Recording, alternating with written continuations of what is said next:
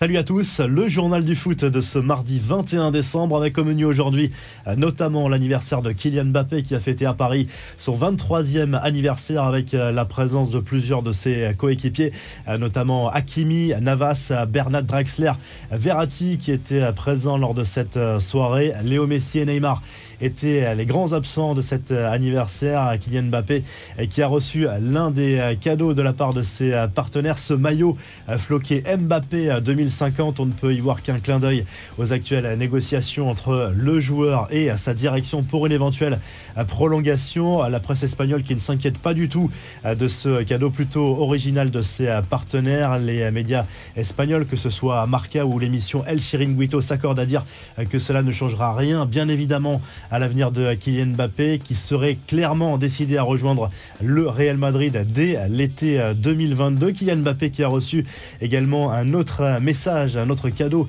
celui de Pelé. Ce message sur les réseaux sociaux.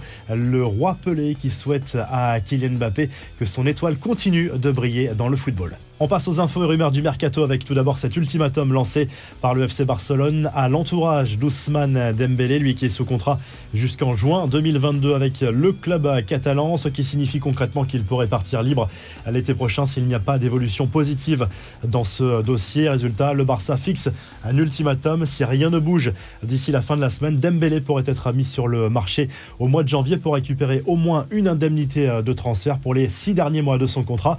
Du côté des arrivée au FC Barcelone, on parle beaucoup euh, de celle d'Edinson Cavani euh, depuis euh, quelques semaines. Eh bien, un accord aurait été trouvé avec l'international uruguayen pour un contrat d'un an et demi. Reste désormais à convaincre Manchester United dans ce dossier.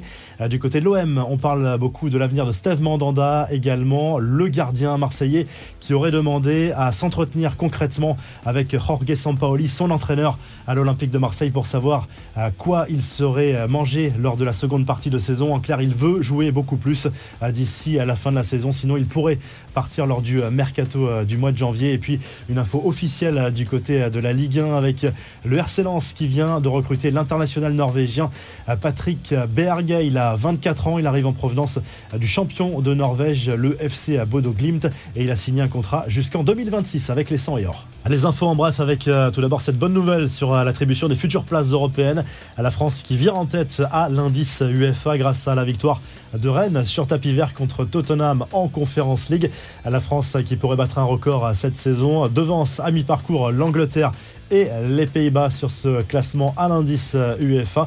Euh, du côté de l'Angleterre, on ne touche pas aux traditions et le Boxing Day a finalement été maintenu après une réunion des 20 clubs de Première Ligue. Les 19e, 20e et 21e journées sont donc maintenues aux dates habituelles du 26 décembre au 3 janvier prochain. Il y aura bien sûr des reports en cas de nombreux cas de Covid dans certains clubs et sur certains matchs, mais les journées sont maintenues. Le Boxing Day aura bien lieu cette année. Du côté des filles de Lyon et du PSG, on est désormais fixé sur le tirage au sort de la Champions League version féminine. Les Parisiennes affronteront le Bayern de Munich en quart de finale, alors que les Lyonnaises seront opposées à la Juventus Turin. Et en cas de victoire des Parisiennes et les Lyonnaises, elles se retrouveraient en demi-finale de cette compétition. Enfin, on ne résiste pas à vous raconter cette anecdote sur Adil Rami qui aurait pu devenir le bachelor américain. C'est ce qu'il a raconté lors d'une interview il y a quelques mois. Il aurait pu arrêter sa carrière parce qu'il a été approché par une télévision américaine qui lui a proposé de devenir le bachelor, ce personnage qui séduit des jeunes femmes. Il aurait dit oui dans un premier temps avant de dire non avec les conseils de sa famille.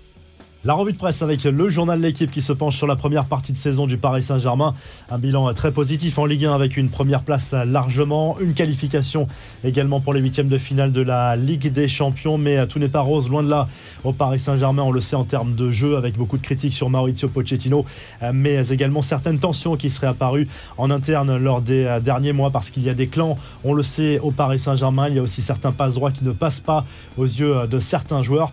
Du côté de l'Espagne, le monde Mundo Deportivo se penche sur le déplacement du FC Barcelone sur la pelouse du FC Séville. C'est un match en retard de la quatrième journée de Liga avec le Barça quasiment dans l'obligation de gagner pour revenir dans le top 4 de ce championnat espagnol. Le club andalou, deuxième, pourrait se rapprocher encore plus du Real Madrid en cas de succès contre le FC Barcelone. Du côté du journal AS, on se penche surtout sur l'avenir d'Erling Haaland qui pourrait finalement rester une saison de plus au Borussia Dortmund. C'est la volonté en tout cas du club allemand. Le Real Madrid n'y est pas forcément opposé. Il pourrait se concentrer sur l'arrivée de Kylian Mbappé l'été prochain avant de penser aux Norvégiens en 2023. Et du côté de Tutto Sport en Italie, on se concentre sur l'avenir de Paolo Dybala qui n'a toujours pas prolongé son contrat actuel avec la Juventus Turin. Cela pose des problèmes aux dirigeants turinois qui veulent absolument le prolonger et rapidement. La Juve qui reçoit Cagliari ce mardi soir en Serie A.